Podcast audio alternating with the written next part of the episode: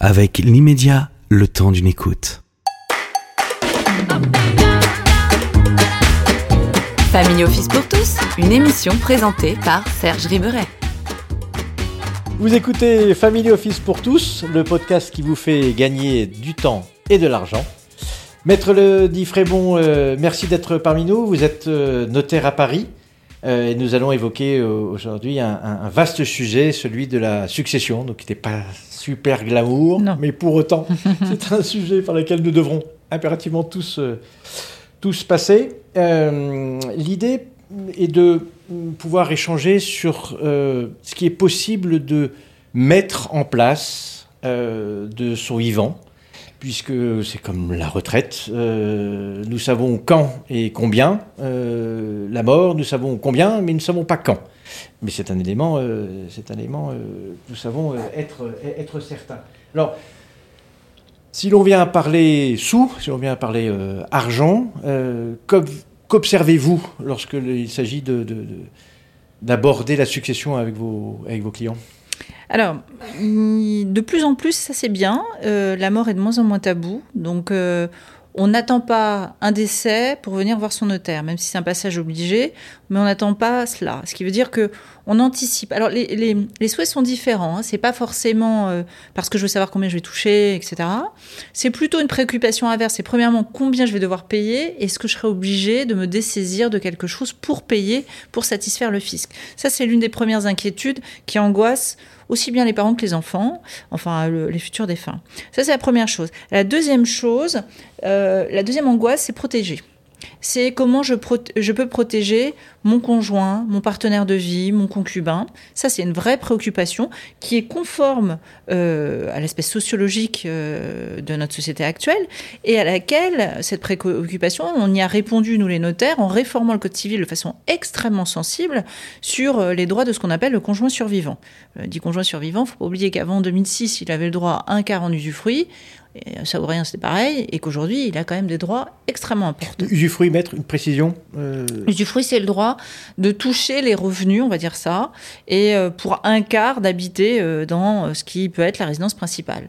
Ce qu'on, en tout cas, on constatait en pratique, c'est que le conjoint survivant était dans une situation précaire et que euh, dans une génération où il y avait des conjoints qui ne travaillaient pas, qui pouvaient aider euh, justement le défunt dans, dans l'activité professionnelle non déclarée, se sont retrouvés sans retraite et euh, quelquefois déshérités, sans aucun droit, voire même mis à la porte par les enfants. C'est pas des hypothèses d'école, c'était la réalité. 2006 a réformé cela. Donc dans les préoccupations, on a une préoccupation financière, hein. combien je vais devoir payer du coup, et ça intéresse évidemment les parents de se dire ah mince, si on n'anticipe pas le truc, il y a peut-être la maison à Carnac qui va passer euh, à l'arme à gauche parce que bah, on n'aura pas les moyens de payer, enfin les enfants n'auront pas les moyens de payer. La deuxième préoccupation, c'est comment protéger euh, ma moitié. Voilà, quel que soit son qualificatif juridique. Et puis euh, la troisième préoccupation, qui n'est pas réservée, je tiens à le dire, qui n'est pas du tout réservée au patrimoine, aux patrons de société côté au 440, c'est de se dire, s'il m'arrive un pépin, je suis pas encore mort, qu'est-ce que je peux anticiper? Et si jamais ce pépin se concrétise au bout par ma mort, qu'est-ce que je peux également anticiper? Qu'est-ce que je peux anticiper, non pas dans les montants, encore une fois, la protection de mon conjoint, mais dans le fonctionnement de mon activité professionnelle ou dans le fonctionnement d'un patrimoine qui est trop compliqué à gérer, que je ne peux pas laisser comme ça à mes enfants. C'est pas un cadeau que je fais. Voilà, j'ai tout à fait conscience que si euh, j'ai une start-up, euh, le jour où j'existe plus, cette start-up, elle vaudra rien parce que mes enfants ne sont pas capables de la gérer, ou elle vaudra rien parce qu'elle est tellement attachée à ma personne qu'il faut trouver le remplaçant idéal que j'aurais anticipé. Voilà. Alors, ces trois aspects-là, disons-le clairement, c'est l'aspect fiscal, de succession, d'une succession, c'est l'aspect de protection du conjoint survivant, du partenaire paxé ou du concubin, et c'est l'aspect mandat.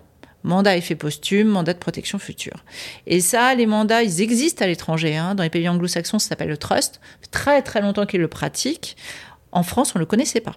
Et c'est la révolution chez nous d'avoir mis en place des mandats qui puissent imposer ce que vous ferez si vous avez un déficit neurologique, physique. Momentané. Absolument temporaire ou qui malheureusement devra se terminer par une issue fatale. Et vous pouvez même donner pouvoir à une personne de prendre cette décision fatale. Donc c'est quand même un mandat qui est extrêmement lourd de conséquences, aussi bien sur les aspects patrimoniaux, comment euh, je vais gérer euh, la société. euh, bah, moi, par exemple, moi je suis notaire, euh, je fais un AVC, qui va s'occuper de l'étude? Qui va gérer l'étude? Si je suis pas là, non pas que je sois indispensable, mais je suis pas encore morte, donc elle n'est pas à transmettre. Mais Je- il y a une certaine Mais- inertie, il, faut, il, y a- il y a le quotidien. hein. Voilà, il faut qu'il se passe quelque chose. Et le côté extra-patrimonial, très clairement, si je suis dans le coma, qu'est-ce qui se passe? Qui décide des protocoles? On a eu quand même suffisamment de faits divers pour s'en inquiéter et se dire est-ce que c'est le conjoint survivant? Enfin, lapsus. Est-ce que c'est mon époux, mon épouse? Est-ce que ce sont les parents? Qui est le décisionnaire de faut continuer à entretenir la machine ou faut couper euh, tous les vivres de la machine? Donc c'est des considérations qui sont absolument pas négligeables. Alors les successions, ce sont des sujets lourds. Les mandats, je ne vous cache pas que ce sont des sujets encore plus lourds parce qu'on envisage les situations les plus dramatiques et ça soulève forcément des questions désagréables, ça fait gratter. Parce qu'on prévoit également, bah, si vous décédez, euh, vous, euh, en tant que parent, et si les deux parents décèdent, qui aura la garde des enfants? Qui va héberger les enfants? Alors évidemment que ça peut euh, prêter à des conflits conjugaux, hein, en disant bah attends, moi j'avais toujours prévu que ce soit mon frère, pas du tout, hors de question. Enfin voilà. Et puis c'est mieux de mettre la même personne parce que si vous mourrez tous les deux dans le même accident, on n'est pas bien. Nous les notaires, on ne sait pas trop ce qui va se passer. Mais ça, je le dis euh, de façon très claire et j'espère sensibiliser euh, les personnes qui vont vous écouter. Euh, ne pas prévoir quand on a des enfants mineurs, c'est inadmissible.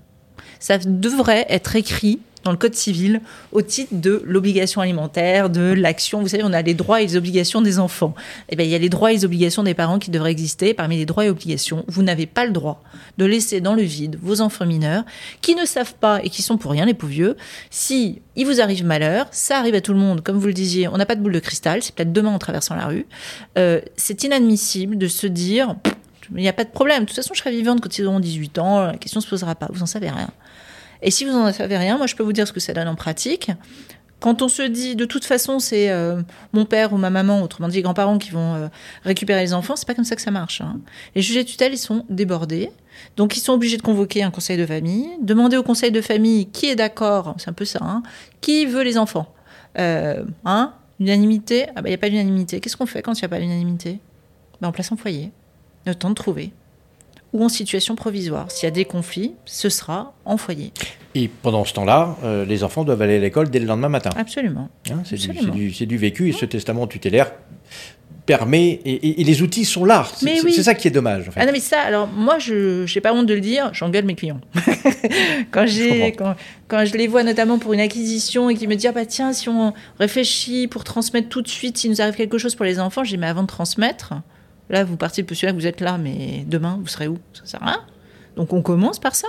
Ça fait pas mourir un testament. hein. Et il nous servira certainement jamais. Tant mieux. Je vous aurais fait travailler pour rien. C'est une petite ligne d'écriture. Allez, 10 minutes montre en main. C'est pas quelque chose qui est très onéreux. hein. L'enregistrement d'un testament, allez, au pire, c'est peut-être 100 euros, 150 euros. 150 euros pour avoir des enfants apaisés jusqu'à la fin de leur jour, je pense que le gens vaut la chandelle. Vous n'avez pas le droit de le passer à côté, c'est pas possible.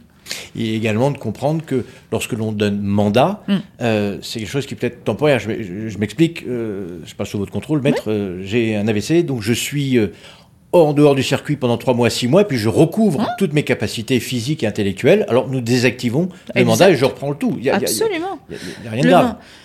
Le mandat de protection future, comme son nom l'indique, vous n'êtes pas mort, hein, mais euh, le mandat de protection future, c'est une alternative extrêmement confortable et que les tribunaux adorent. Euh, et Dieu sait, si on essaie quelquefois de les contester, ils les adorent. Pourquoi? Vous, c'est vous qui décidez qui va s'occuper de vous. Et quand je dis de vous, de votre patrimoine et de vous, personne physique, et neurologique et intellectuelle, c'est vous qui décidez qui.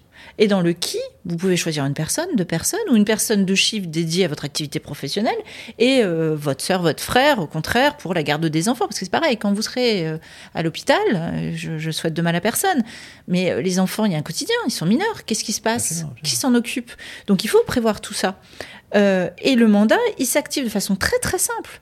La personne qui est dénommée mandataire doit aller au tribunal avec la copie de l'acte du notaire et un certificat établi par un expert, heureusement, euh, qui disent, qui établissent que la personne est hors d'état de manifester sa volonté. Pour le désactiver, même processus. Quand même, il n'y a pas plus simple. Et le juge est ravi. Il vous dit, mais, mais au contraire, allez, on l'enclenche. Allez, on y va. On n'attend pas une décision euh, tutélaire qui permettrait, ou une habilitation familiale qui dénommera une personne qui devra s'occuper de la personne en question. Et le mandat à effet posthume a cette même vocation. Est- alors pour le coup, est temporaire, parce que ça ne peut pas aller au-delà de 5 ans. Euh, ce mandat à effet posthume, il prévoit bah, de la même façon, le jour où vous décédez, qui gérera votre patrimoine et éventuellement la garde des enfants, enfin les besoins quotidiens des enfants, pendant une durée maximale de 5 ans. À vous d'en prévoir euh, les délimitations, sachant que c'est très flexible. hein. Vous, vous pouvez aller du... C'est le grand écart. hein. Vous pouvez donner quelques pouvoirs, comme vous pouvez donner tous les pouvoirs. À vous d'en décider les contours et les limites. Il y a euh, un âge stratégique ou un état de santé, un état mental pour mettre en place un mandat. Ah oui. C'est-à-dire qu'il y a un moment où ça n'est plus possible, c'est même plus un problème de volonté. Absolument, c'est pour ça qu'il faut pas attendre, ça fait pas mourir. Euh, en tout cas, quand on est profession libérale, artisanale ou commerciale, ça devrait presque faire partie de, de, de votre contrat de cessionnaire. Euh, je rachète une activité professionnelle, euh, il faut que je prévoie un mandat de protection future. Peu importe, euh, j'ai 30, 35 ou 40 Mais ans, un mandat de protection future, c'est tout de suite. Bien sûr. Enfin, moi, des mandats, j'en ai fait signer à des vétérinaires, à des pi- pilotes de ligne, évidemment des commerçants, à des grands patrons du CAC 40, à des gens qui sont rentiers et qui disent bah, j'ai un tel patrimoine, mais les enfants, c'est pas un cadeau que je fais. Pendant, si je suis pas là pendant trois mois, mais euh, c'est la cata. C'est la cata. Donc, euh, et puis, à des gens, euh, enfin, des gens simples, quoi, qui se disent juste euh, bah mince, quoi, moi, s'il m'arrive un truc, je veux que mes enfants ils soient protégés. Qui va s'occuper d'eux? J'ai pas du tout envie qu'ils aillent chez, euh, je sais pas, mon beau-père, ma belle-mère. je veux que ce soit une personne dénommée. Alors la contrainte du mandat, ah, pas beaucoup, hein. La contrainte du mandat, c'est qu'il faut venir le signer devant le notaire, parce que c'est un acte grave. Et la deuxième contrainte, euh, vous venez de le dire, c'est qu'il faut avoir toutes ses capacités. Donc si vous venez voir le notaire en disant il y a maman qui commence à aller pas très bien, elle confond Churchill euh, avec Macron, euh, c'est pas la peine, c'est trop tard. Et Ah bon, d'ailleurs, c'est pas pareil? Et pour le coup, euh, le mandat a une limite, c'est dommage, mais c'est comme ça, c'est qu'il ne peut plus s'appliquer si vous êtes soumis à un régime de tutelle. Ce n'est pas possible. Donc c'est terminé pour vous. c'est un médecin qui, euh, qui, qui est désigné euh, Alors vous allez prendre la liste des experts psychiatres auprès du tribunal et compétent, c'est le tribunal du domicile de la personne à protéger. Et du coup, vous choisissez, hein, vous faites euh, votre choix et vous demandez à quelqu'un un rapport. Mm. Parlons dans la continuité de- du décès, de la mort, parlons, parlons testament. Des enfants sont aussi à protéger, même s'ils sont euh, sains, on Mm. vient d'en parler, et puis d'autres qui sont handicapés. Mm. Euh, là, les choses prennent encore une dimension Oui. encore plus importante. Est-ce Oui. qu'il y a des choses euh, à mettre en place si j'ai un enfant trisomique, si j'ai un Mm. enfant qui, qui, qui est vraiment, vraiment malade? Oui. Euh, alors là, pour le coup, je, vais encore reparler du mandat, mais il faut savoir que le mandat est nos limites parce que vous pouvez le faire pour vous-même ou pour autrui. Donc, vous pouvez prévoir un mandat pour votre fils ou votre fille qui euh, n'est pas apte, ce qu'on appelle dans notre jargon une personne vulnérable. Euh, donc, c'est tout à fait envisageable. Et notamment si vous avez des enfants mineurs. euh, sans régime d'incapacité ou de vulnérabilité, vous avez aussi la possibilité de faire un mandat pour eux. Donc ça, c'est tout à fait possible. Alors, dans un testament, euh, ça c'est pareil. Bah, c'est- inacceptable de savoir qu'on a quelqu'un qui souffre d'un handicap et de rien anticiper. Vous pouvez pas faire ça. C'est pas bien. Parce que euh, cette personne, si vous avez rien prévu, d'abord elle va hériter tout. Donc vous la soumettez à sa propre turpitude, la pauvre. C'est-à-dire que il n'y a pas que des cas de handicap physique grave. Moi, je pense, euh, malheureusement, de plus en plus, j'ai des cas de schizophrénie chez des personnes que je qualifierais jeunes, vu mon grand âge, euh, de, de 35-40 ans. Euh, cette personne, vous allez la laisser hériter de tout, euh, ou de bipolarité. Ben, vous savez ce qui va se passer, quoi. L'héritage, enfin, va, ça va être dépensé très très rapidement, euh, sans pour autant que ce soit des personnes qui soient mises sous un régime de tutelle. Ils sont tout à fait aptes à, mais euh, voilà, la maladie fait que. Alors, je donne des exemples comme ça, mais j'en ai plein d'autres en tête. Il y a même des gens qui ont parfaitement conscience de leurs limites, qui sont incapables de gérer, qui disent moi, si j'ai pas un garde-fou, c'est cata, c'est cata. Alors, quels sont les garde-fous pour euh, le mieux gérer et administrer? Encore une fois, temporairement, le mandat de protection future, c'est pas suffisant. Le testament. Le testament qui peut désigner une personne comme, alors certes exécuteur testamentaire pendant un laps de deux ans, mais qui peut près aussi désigner une personne tuteur à la personne.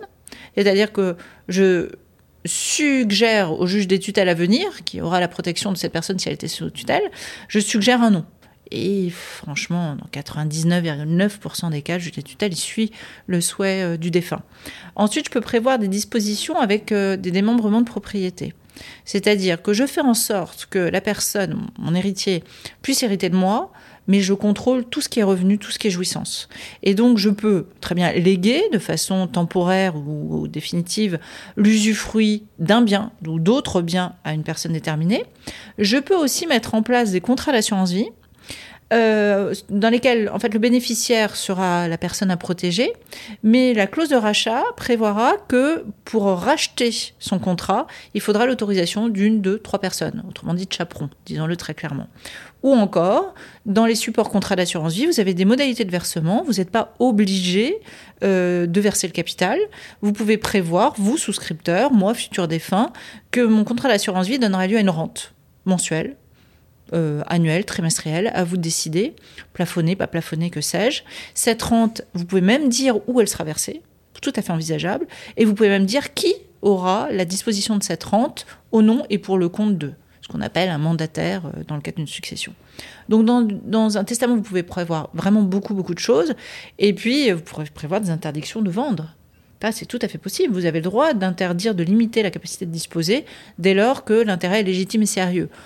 Bah, en cas de vulnérabilité, euh, la clause évidemment est tout à fait justifiée. Donc vous pouvez prévoir que pour vendre un bien immobilier dont votre fils serait héritier, eh bien, il ne pourra le faire qu'avec l'autorisation de XY ou avec des obligations de remploi. Vous pouvez voir plein, plein, plein. Mais cette vulnérabilité, elle, doit être avérée, elle doit être reconnue ou des personnes qui sont non? Non, non, non, non, Là, dans le testament, euh, on vous, vous êtes un particulier, on vous soumet pas à une condition euh, médicale particulière. Donc, je, je, ne vous spolie pas si je mets ça en place. Non.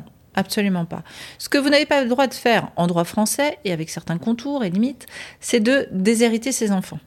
Alors avec certains contours et limites, je suis désolée, on va rentrer dans des dispositions un peu techniques, mais euh, le droit français, qui date du Code de Napoléon, hein, qui date de, donc, euh, de 1804, euh, faut pas oublier que ce code, il a été rédigé du temps où il existait un droit d'aînesse, où il fut exister un droit d'aînesse qui très vite enfin qui persistait, et surtout avec une idée essentielle, transmission des biens, transmission du patrimoine de la famille.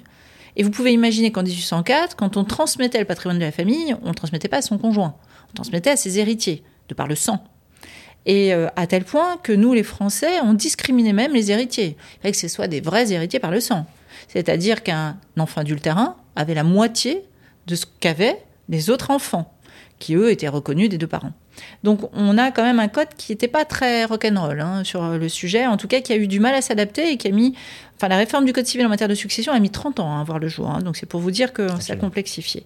Alors, il y a deux choses qui, euh, phénomène social, ont fait que ce code a été modifié. La première d'entre elles, c'est que euh, pays droit latin, et contrairement aux idées reçues, euh, on est très attaché à la réserve, à la transmission aux enfants. Ce n'est pas possible pour nous psychologiquement, même vous, hein, euh, vous qui nous regardez, euh, posez-vous la question est-ce que je serais capable de déshériter mon fils, ma fille? C'est un truc que, même si on le déteste, même s'il était monstrueux, même si le dernier jour il n'est pas venu me voir tous les jours à l'hôpital, c'est au-delà de nos gènes. C'est dans nos gènes de français, de droit latin. Il faut qu'on transmette quelque chose à la famille. Et on se dit, alors ça j'aime bien, c'est souvent pour se disculper, on me dit non mais il a été monstrueux, mais mais au moins ça reviendra à ma petite fille. ça, je suis pas sûre, mais bon, qu'importe. Je dis ça avec le sourire. Voilà, c'est au-delà de notre conceptualisation de, transmission. La transmission chez nous Français, c'est forcément à nos enfants. Et accessoirement, on veut protéger notre conjoint, mais c'est on transmet d'abord aux enfants.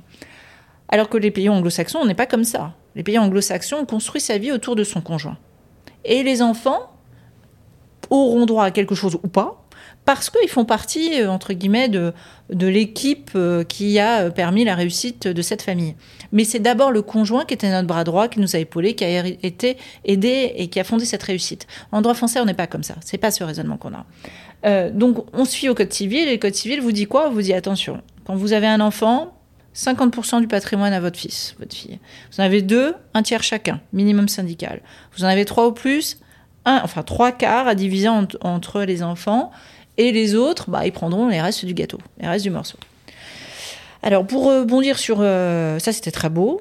Euh, évidemment que nous, c'est quelque chose qui nous impacte et qui nous euh, tellement les Français. On s'est dit que c'était tellement important pour nous qu'on s'est permis de croire, un instant de raison, que ça faisait même partie de notre ordre public international. C'est quoi l'ordre public international? C'est une idée qu'on a, nous, Français, qui est tellement importante pour vous, euh, pour nous, qu'elle soit économique, psychologique ou sociale, qu'il est impossible de voir une autre loi, un autre pays, l'endommager. Et on s'est dit, la réserve, alors là, si on touche à la réserve, mais là, Donc vous appelez réserve ce qu'il est possible de donner une fois que tout le monde est servi, les héritiers réservataires, le fameux, la moitié, les trois quarts, etc. Exactement.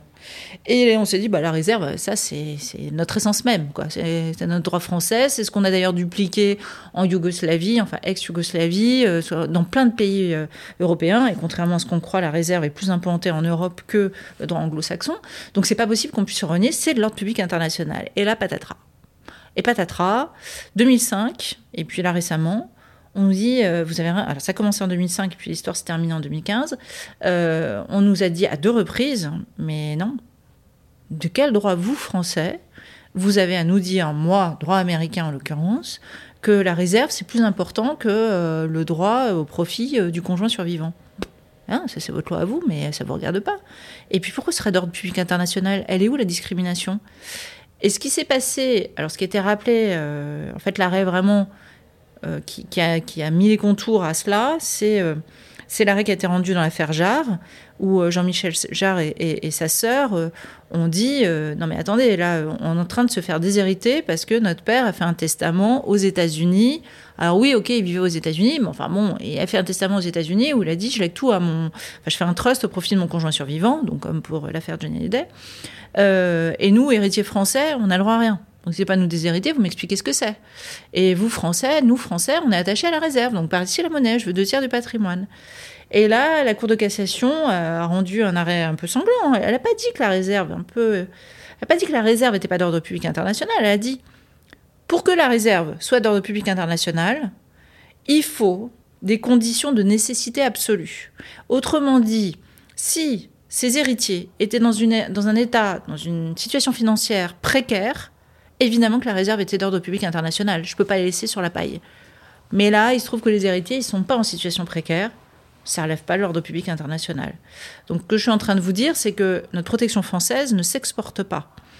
Euh, je ne vais pas vous donner le manuel du questeur junior pour euh, déshériter ses enfants, mais l'idée de croire euh, mes enfants de toute façon, je ne peux pas les déshériter, c'est pas tout à fait vrai. En tout cas, pas en droit international privé. Alors, ce qui limite évidemment les considérations que je vous donne, c'est qu'il faut forcément avoir un certain patrimoine pour pouvoir s'expatrier dans des pays qui ne connaissent pas la réserve. Ça, euh, évidemment qu'il faut l'an- l'anticiper.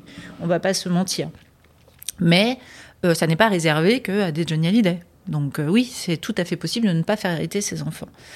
La deuxième préoccupation, donc on en a parlé tout à l'heure, c'était, bah, outre la fiscalité, c'était la protection du conjoint survivant. Alors ça, le conjoint survivant, il était sur la sellette. hein. C'est-à-dire que, franchement, dans le code de 1804, il n'existait pas. hein. Il n'était même pas reconnu héritier.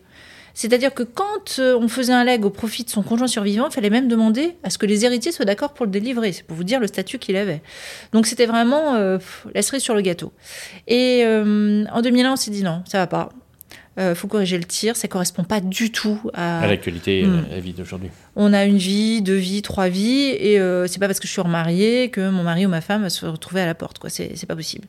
Et donc, on a favorisé la protection du conjoint survivant. Et là, euh, attention danger. Alors, attention danger dans les deux sens. Euh, C'est-à-dire, je pense euh, souvent les enfants comme le conjoint survivant, parce qu'on vient me voir en me disant Ah, il s'est remarié avec une jeunette de 20 ans, machin, elle hérite de tout. Alors, oui, il y a une protection qui est renforcée pour le conjoint, euh, qui n'est pas la même suivant le statut que vous avez. Parce que trop souvent, dans le langage courant, on parle de conjoint en parlant du partenaire de vie, mais non. Conjoint survivant, c'est une vraie terminologie. Et encore une fois, je vais être désagréable, le Code civil ne connaît qu'un conjoint partenaire de vie, le conjoint survivant. Le concubinage n'est pas un statut, il n'est pas reconnu. Le pax n'est pas Nous un statut successoral. Vous n'êtes pas parce que vous êtes paxé, vous n'êtes pas héritier, vous n'êtes rien. Vous avez beau être la mère de mes enfants, vous n'êtes rien. Sauf à l'accompagnant d'un testament. Mais le Oui, statut, le statut. niet. Mais comme le concubin, si vous faites un testament, tout va bien. Mais vous n'êtes rien, vous n'êtes pas héritier, vous n'êtes pas dans les clous du code civil. Alors le conjoint survivant, lui, par contre, alors là, euh, on arrive dans un statut inverse, très protecteur. Le premier, et c'était quand même notre préoccupation numéro une à un notaire, c'était de se dire, attendez, on a vu tellement de situations où, euh, en l'occurrence, j'ai une, une image en tête, où cette femme, elle a donné toute sa vie pour ce monsieur, euh, elle n'a pas été déclarée, il était commerçant, il était boucher ce monsieur. Euh, elle était commerçant, elle n'a pas été déclarée, elle n'a pas de réversion retraite, elle a que dalle, rien du tout. Euh, et puis, pas de bol, les dernières années de sa vie, autrement dit les 20 dernières années, ben voilà, il s'est mis en, en concubinage à quelqu'un d'autre, il a déshérité, cette femme s'est retrouvée à la rue et l'appartement a été légué à cette personne. Donc, outre l'humiliation, c'est pas ça l'humiliation, c'est qu'elle avait plus de toit sur la tête. Donc, réforme de 2001 et ensuite de 2006 en disant stop. Le conjoint, au moins, on lui colle un toit sur la tête. Alors, faut protéger vos, euh, enfin, rassurer vos auditeurs en disant voilà, marié, minimum, vous avez un an un toit sur la tête, et il y a quand même fort à parier que vous ayez un toit sur la tête pendant toute votre vie. Ça s'appelle le droit viager. Le droit viager, c'est le fait d'être marié qui fasse que vous avez le droit de rester pendant toute votre vie dans la résidence principale. Ça, c'est convenu, hein, je n'ai pas de, de, de, de mécanique à mettre en place. Et ce que je dis à mes étudiants en droit, je dis quand on est marié et qu'il y a un testament, il faut commencer à faire la tête en se demandant ce qu'il y a dedans. Quand on est paxé ou concubin avec un testament, là vous pouvez sortir le champagne, c'est bon signe. Parce que de toute façon, concubin ou paxé, vous aviez le droit à rien. Donc s'il y a un testament, c'est qu'a priori c'est pour vous offrir quelque chose. Par contre, marié, on peut vous déshériter. Vous n'êtes pas réservataire. Vous n'êtes pas comme les enfants. Et ce droit viager, on peut vous le retirer. Une seule façon, par testament. Par testament authentique. Parce que nous, on considère, nous, législateurs, considère que c'est tellement grave de retirer le toit sur la tête de votre conjoint qu'il faut absolument avoir été averti par au moins deux notaires ou un notaire et devant deux témoins qui en attestent euh, que retirer ce droit viager, bah, c'est mettre en situation de précarité votre conjoint. Donc le conjoint su- survivant, l'époux marié ou l'épouse mariée, a le toit sur la tête assuré normalement jusqu'à la fin de ses jours et en plus a des droits légaux. Elle hérite, il hérite. Euh, si vous avez des enfants, que des enfants communs, soit de tout en usufruit, donc la jouissance de tous les biens, appartements, compte bancaire, tout, tout, tout, tout, tout, jusqu'à la fin de vos jours, ça veut dire quoi? Ça veut dire que vos enfants ne touchent pas un iota tant que vous êtes en vie, ou alors un quart de votre succession en toute propriété. Autrement dit, si vous avez trois enfants, vous êtes à part égale avec vos enfants. Et si vous avez des enfants d'une précédente union, défunt, ben, euh, votre conjoint survivant aura le droit, non pas à tout l'usufruit, mais à un quart en toute propriété. Voilà, c'est limité à ce montant-là. Je reviens sur mon concubin et mon partenaire paxé. J'ai passé 40 ans de ma vie avec cette personne. J'ai pas fait de pax, zéro. À la porte. Les enfants décidaient de vendre, à la porte. Rien. N'hérite de rien. La construction de 40 ans de vie se résume à rien. Enfin, rien. Des enfants, mais rien. Euh, le partenaire paxé, c'est un contrat fiscal. Je suis désolée de le Et dire. uniquement fiscal. Quand vous irez chez un notaire, on vous demandera quel est votre statut, on va me dire paxé. Non. Dans la comparution, c'est célibataire. Ayant conclu un pax. Célibataire, vous êtes célibataire, donc vous n'avez le droit à rien. En revanche, la grande différence, c'est que on s'est trouvé un petit peu embêté, législateur, parce que le pax, on vous donnait quand même quelques avantages. Alors, il y a un petit avantage qui est le maintien dans les lieux pendant un an euh, en cas de décès, un peu comme l'époux marié. Bon, Enfin, c'est un an, hein, c'est quand même pas très glorieux. Et puis surtout, il y a un gros avantage, et nous y voilà, sur votre première préoccupation, le fisc. Le partenaire paxé a zéro impôt à payer s'il hérite. Mais à vous de dire s'il hérite ou pas. Si vous n'anticipez pas votre succession, il héritera de rien. D'où le testament. Votre euh, époux marié, qu'il hérite de 10 euros ou 15 millions d'euros, facture fiscale, zéro. Zéro. Le concubin, s'il hérite de vous parce que vous avez la gentillesse de faire un testament, 60% d'impôt. Donc autrement dit, votre concubin, il y a fort à parier qu'il soit obligé de renoncer à votre testament. Parce que payer 60% d'impôt, ça veut dire quoi? Ça veut dire vendre la résidence principale qui en général est le premier actif successoral. Donc lui léguer 60%, ça veut dire l'obliger à vendre pour payer les 60% d'impôt. Ça sert à rien, vous ne l'avez pas protégé. Donc si vous voulez protéger votre partenaire de vie, il faut à minima un pax, à maxima se marier, mais le concubinage n'est encore une fois pas un statut. Et le pax, pour ceux qui craignent le mariage parce que c'est un statut, parce que c'est un statut juridique, c'est un statut social, parce que on se dit ah ouais, bah, du maire il y a plus qu'un pas et c'est bon, je vais me retrouver à la synagogue ou à, la- ou à l'église. Euh, si vraiment vous êtes hermétique philosophiquement au mariage, il faut à minima se paxer. Parce que sinon, vous ne faites pas un cadeau. Vous faites un cadeau empoisonné. Ça ne sert à rien. Cadeau empoisonné, on les refuse. Donc, euh, la mort dans l'âme, mais on les refuse. Donc, ça ne servira absolument à rien. Et puis, si vous voulez, euh, de façon indirecte aussi, protéger vos enfants, si euh, cette personne, c'est le père ou la mère de vos enfants, ben, c'est quand même extrêmement confortable pour cette personne d'avoir à choisir l'option la plus intéressante pour ses propres enfants. Parce que n'oublions pas que fiscalement, le partenaire paxé ou l'époux marié n'a aucun impôt à payer. Pour autant, vos enfants, ils héritent. Et eux, ils vont avoir des impôts à payer. Imaginez qu'ils vont donc avoir des impôts à payer sur un héritage qu'ils ne toucheront pas. Donc pour les aider, bah, il n'y a pas d'autre moyen que d'essayer d'avantager votre partenaire de vie pour faire, enfin partenaire de vie dès lors que ce sont des parents en commun, euh, pour permettre de transmettre au mieux et d'étaler, j'allais dire, le poids fiscal sur deux têtes plutôt que sur une seule tête. Bien intéressant tout cela. Euh, un, un- un dernier point, ce sera l'objet d'un autre podcast sûrement. Euh, lorsque je passe la frontière, euh, mes dispositifs du Code civil viennent à tomber d'eux-mêmes.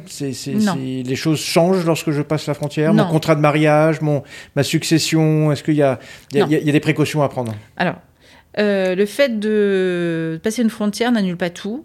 En revanche, le fait de tout anticiper simplifie tout. Voilà. Euh, D'abord, on a de la chance, depuis euh, 2015, il y a un règlement Union européenne qui régit plein de choses en matière successorale, parmi lesquelles, désormais, tout est plus simple. Euh, et que vous vi- viviez en Europe ou autre part, parce que nous, on a fait un règlement UE à version euh, universaliste, donc il s'applique à travers le monde. La succession est régie par la loi de votre dernière résidence habituelle. Sinon, vous pouvez choisir votre loi nationale. Mais à vous de le dire. Encore une fois, il faut que vous manifestiez votre volonté. Si vous Ouais. dites rien, on ne peut pas le savoir. Et pour le mariage, si vous avez fait un contrat de mariage avant de vous marier, nickel, il traversera les frontières. Si par contre vous n'avez rien fait, bah là on va s'amuser à savoir quel était, bah oui, quel est- quels sont les, excusez-moi la terminologie, les critères de rattachement qui vont conduire à une loi applicable plutôt qu'une autre. Voilà, en général c'est la loi de la première résidence habituelle. Merci maître euh, d'avoir d'avoir été euh, parmi nous, d'avoir évoqué tous ces, tous ces, toutes ces facettes d'un seul sujet euh, qui, est la, qui est la succession et, et Dieu sait qu'il est, qu'il est grand. Euh, un, maître mot, c'est vraiment d'anticiper, vraiment de Ouais. mettre les mains dans le Ouais. moteur de manière à pouvoir comprendre ce qu'il y a à faire et ne pas penser que les choses vont se faire seules ou si elles se font seules, c'est que ce n'est pas forcément, forcément bon signe, c'est ça? Non, Ne pas subir. Ne pas subir. Merci maître, à bientôt. Vous venez d'écouter Family Office pour tous. Maintenant, c'est à vous de jouer. Vous savez ce qu'il faut faire et comment le faire. Retrouvez-moi sur TikTok, Facebook, Instagram et Twitter. Surtout, partagez mes podcasts que vous trouvez sur Apple Podcasts, Spotify et Deezer. Faites-moi part des sujets qui vous intéressent. Je les traiterai dans un prochain podcast. Pour cela, vous pouvez échanger avec moi sur ma page de profil perso LinkedIn, Serge Ribéry. À très vite.